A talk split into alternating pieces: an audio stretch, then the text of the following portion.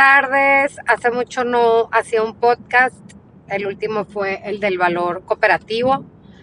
Y ahorita venía manejando y no me he presentado. Me llamo Carolina Burgos, soy psicóloga clínica de aquí de Hermosillo, Sonora. Buenas tardes.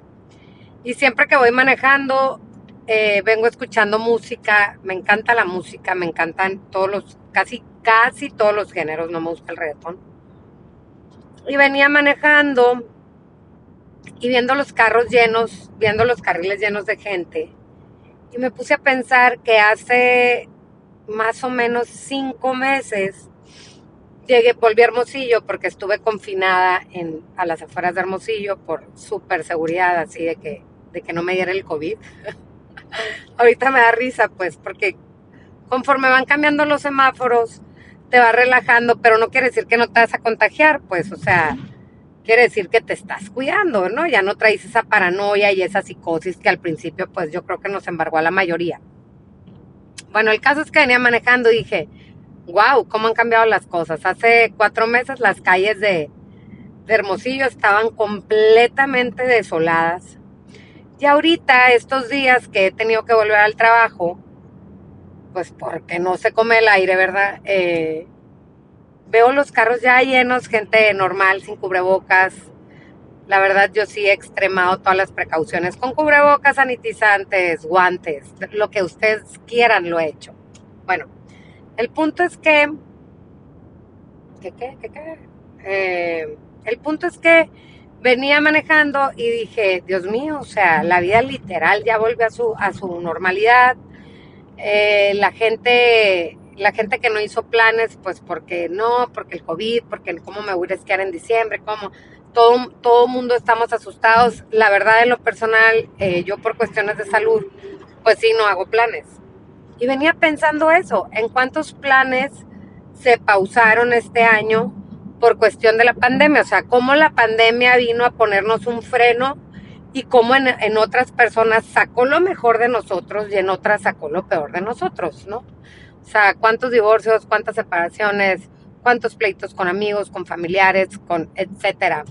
Pero cuántas empresas abrieron, cuántos negocios surgieron, cuántas personas sacaron lo mejor de sí, cuántas demostraron ser súper mega resilientes. Entonces, eh, en lo personal, a mí la verdad me ha ido muy bien porque yo todo lo cuantifico en que mi círculo social, mi círculo más cercano, estamos sanos lo material y lo monetario siento que viene sobrando porque sin salud pues nada somos, ¿no? Y no sabemos a dónde vamos.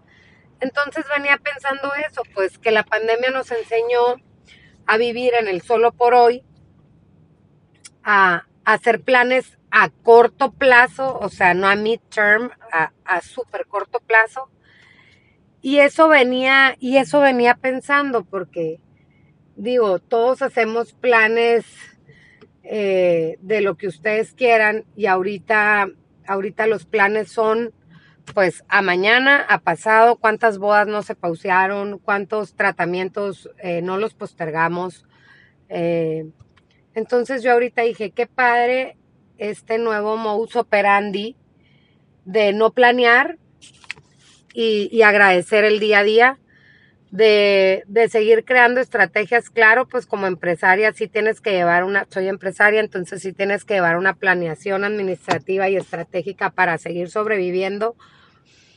Pero a la vez, en cuanto a planes personales y emocionales, está bien padre tomar la filosofía del, del Alanón que nos dice solo por hoy, y solo por hoy hay que tratar de ser feliz, solo por hoy hay que dar lo mejor de sí y solo por hoy hay que hacer planes a corto plazo, pero los planes que sean en cuestión emocional, en cuestión física, en cuestión espiritual. Ya lo demás viene por añadidura. Tenemos salud, tenemos todo. Entonces, la verdad, como lo venía reflexionando, yo se escuchaba más padre que como lo plasmé, pero pues la intención es lo que cuenta. Ánimo chicos, a darle, a darle que tenemos todo.